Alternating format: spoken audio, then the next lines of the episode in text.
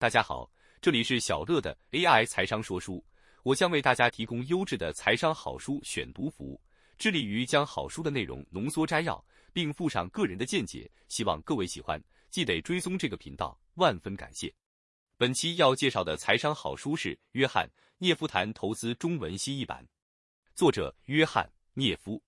约翰涅夫谈投资中文新译版，距离最初两千年的版本也已经过二十一个年头。但是，好的投资哲学总是能历久弥新。即使本书出版许久，但再次细读，还是能从中有不少新的体会。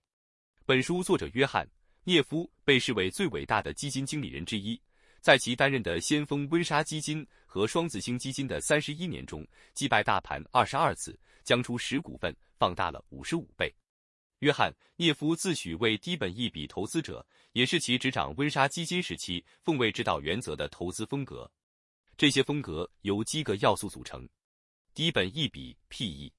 基本面成长率超过百分之七、股息收益率保障、优异的总报酬比率盈余成长率加股息收益率。除非本一笔理想，否则绝对不持有景气循环股。成长领域的健全企业，强劲的基本面做后盾。约翰涅夫认为，寻找低本一笔股票的所有技巧。最终都是为了达成一个目标，日后出售那些股票以累积获利成就，而透过买入低本一笔的优质公司股票，能提高获胜的几率。约翰涅夫说明自己的投资流程有：每天追踪低价股，噩耗有时是佳音，价格大跌可能预示未来增值潜力，寻找被严重挤压的企业，寻找品质持续提升的企业，寻找后门投资机会。寻找被错误分类的企业，寻找具备临界质量优势的企业，创造可免费加分的机会，利用自身的优势逛逛附近的邻里，扩展投资领域，培养非专业见解。在选股方面，约翰涅夫认为这只是其中简单的环节，真正困难的是如何在惨淡的市场区块里贯彻到底的精神。在最后结果出炉之前的漫长时日中，持有落难股票的投资人必须具备无比的勇气。约翰。涅夫在执掌温莎基金期间，采取以权衡式参与为核心的策略，其采用不同于传统产业分类的方式看待投资组合，确定了四个广泛的投资类别：高知名度的成长股票、较低知名度的成长股票、温和的成长股票、景气循环型的成长型股票。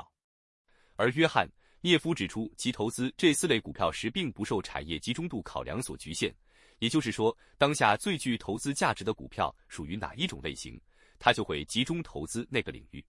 他也认为，过度分散的投资反而会拖累绩效。对于这四种类型的股票，约翰涅夫提出，不要追逐高知名度的成长型股票，因为他们通常备受市场追捧，导致本益比偏高，因此其持有的比重鲜少高于百分之九。而低知名度成长型股票在约翰。聂夫看来则是认为投资风险相对高的地带，因为这些公司的股票可能基于很多理由而失宠，但若是在报酬能够弥补风险的情况下，作者也愿意投入具备以下特性的标的。预估成长率介于百分之十二至百分之二十，个位数的本益比介于盈余的六至九倍，在明确的成长领域有支配地位或成为该领域的主要参与者，容易理解的产业。一向维持双位数且无瑕疵的盈余成长能力，杰出的股东权益报酬率，资本额庞大且净利金额可观，符合机构投资人的投资标准，最好是华尔街投资机构研究名单内的企业，股息收益率介于百分之二至百分之三点五，温和成长型股票本益比很低，盈余成长率也很少超过百分之八。但是，一旦本益比突破被压抑的水准而开始回升，就足以带来可观的利润。至于景气循环股，则总有回归荣耀的一天，但买入的时机至关重要。约翰涅夫认为，投资这类股票的窍门在于预先掌握企业产品定价的上涨，因此必须先了解产业的产能，判断产品需求的来源以及需求上升时机。而当景气循环股的盈余达到巅峰之前，本益比通常会开始降低。因此，为了避免掉入陷阱，必须先了解景气循环股的常态盈余。至于股票卖出的时机，约翰涅夫提出两点说明：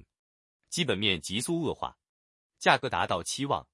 他对于股票的态度是不需要永远持有，只要股票已经大幅上涨至预期的报酬率之上，就不会恋战。上面是我认为本书有关约翰·涅夫投资哲学最精华的部分。当然，第一部分书写作者的成长历程，第三部分说明其在1970至1993年在市场的计时，仍具有相当的启发与借鉴意义。整体而言，虽然本书谈论的一些投资的时空背景跟2021年的今天相比不可同日而语，但是约翰·涅夫的策略方法对于重视基本面的投资人仍有相当重要的启示。我真心推荐给大家。以上是这一期小乐的 AI 财商说书。希望您会喜欢这次的内容，我们下一期再见。